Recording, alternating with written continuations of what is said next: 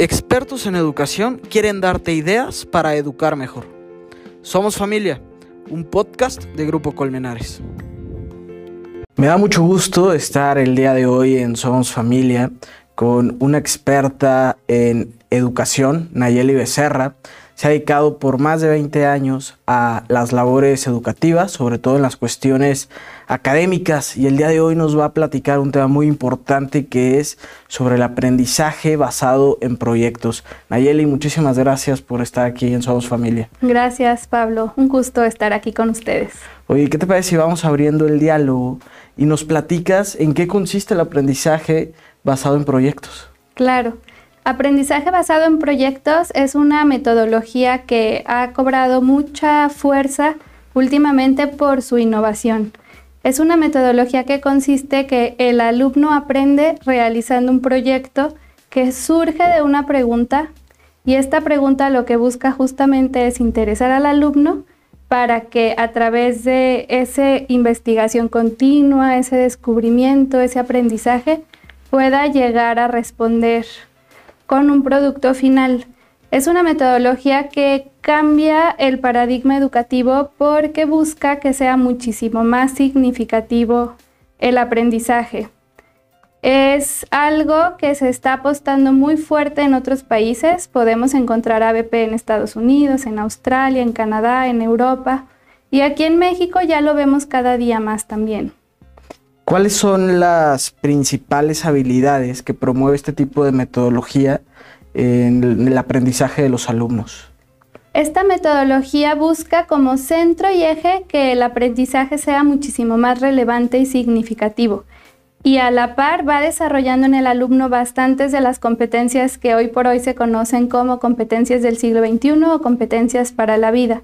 De las más importantes que desarrolla se encuentra la colaboración, el pensamiento crítico, la creatividad, la comunicación. También aborda muchas habilidades digitales, también trata sobre ciudadanía global y sobre todo hace que el alumno se interese.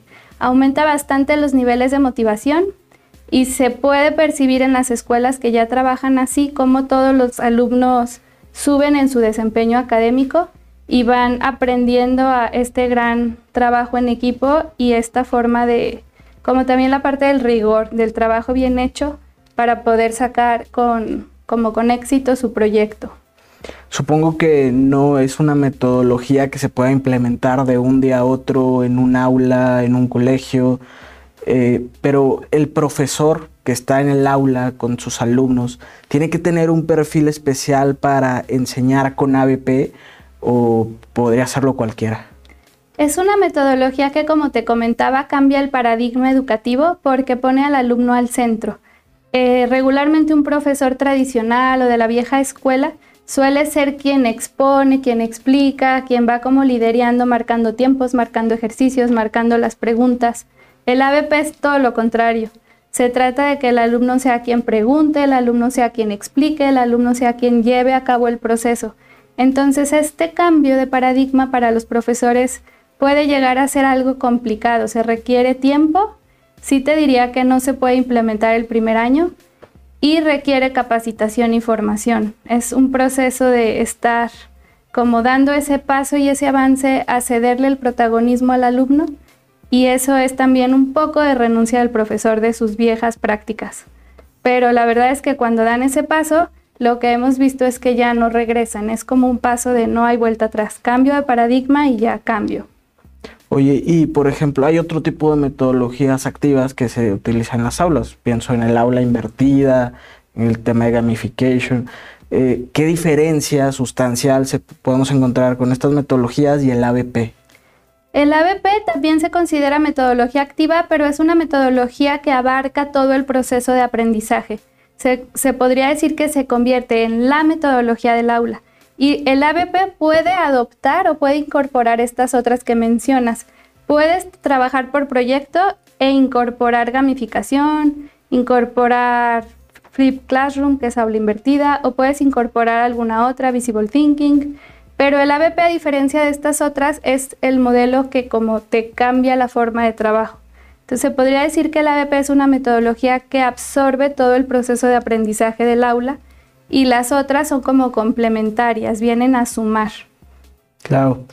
Eh, supongo que podemos entender que este tema de ABP tiene que ver directamente con el profesor, con los alumnos, con el aprendizaje de los alumnos, pero hay algo que los padres de familia puedan aprovechar del ABP para vivir en casa y formar a sus hijos en casa.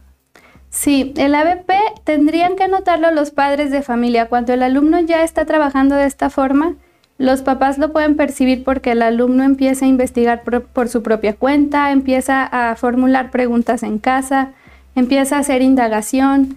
En Kinder, por ejemplo, nos ha pasado que hemos tenido, hubo un proyecto de dientes, por ejemplo, y el niño iba a casa y preguntaba, oye mamá, ¿cuántos dientes tienes tú?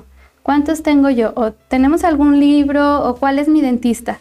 Los papás ahí es donde pueden aprovecharse de ese interés que la ABP despierta para favorecer en los alumnos esa curiosidad que es nata, pero a veces se va perdiendo con la edad. Entonces, cuando los papás están en un colegio que apuesta por el ABP, pueden aprovecharse despertando más la curiosidad y enseñando a sus hijos a investigar por su cuenta. Teniendo muchos libros en casa, yo lo recomiendo mucho. Y también esto, como acercándoles los medios que requieren para poder aprender también por su cuenta a veces el ir dando pasos o el cambiar de estrategias o metodologías, sobre todo para los educadores, es difícil. Y ya lo platicamos, el dar el paso al ABP, supongo que es un proceso lento de, de romper esquemas. ¿Cómo poder motivar a los profesores, a los educadores, a cambiar su metodología?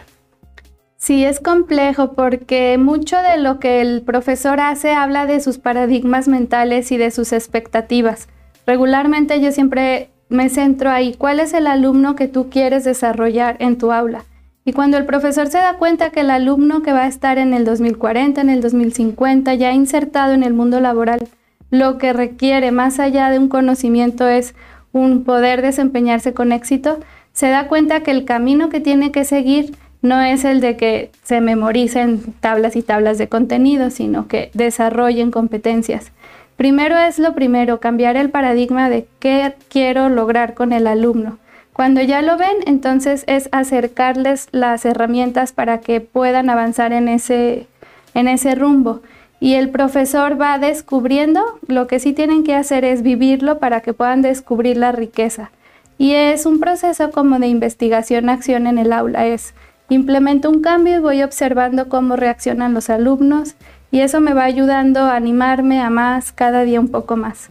Pero la verdad si te cuento testimonios que hemos visto es que lo primero que nos dicen los profesores que viven ABP es el gran interés del alumno y todo el potencial que pueden sorprender al profesor. Casi siempre nos dicen, nunca creí que pudieran hacer tanto o no creí que se fueran a involucrar de esa manera o el producto final fue espectacular, no me lo esperaba de estos alumnos en concreto. Entonces, mucho tiene que ver con eso, con el paradigma, con animarte y con ser un observador de tu propio proceso para vas aprendiendo sobre la marcha un poco. Claro. Nayeli, una última reflexión, idea, frase que nos quieras compartir sobre esto del aprendizaje basado en proyectos. Diría que es una metodología bastante innovadora, bastante útil y yo me planteo a veces que ya no podrían haber escuelas que no la vivan. Diría a los padres de familia que también se planteen esto, ¿qué esperan en la formación de sus hijos para el futuro? Porque como decía John Dewey, que esa frase me encanta, que si le enseñas a tus hijos como hoy, les estás robando el mañana. Les tienes que enseñar para el mañana.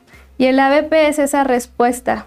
Las escuelas que todavía siguen con modelos muy tradicionales, muy de memoria, muy de preguntas qué, cuándo, dónde, quién, son escuelas que están robándole el mañana a, los alumnos.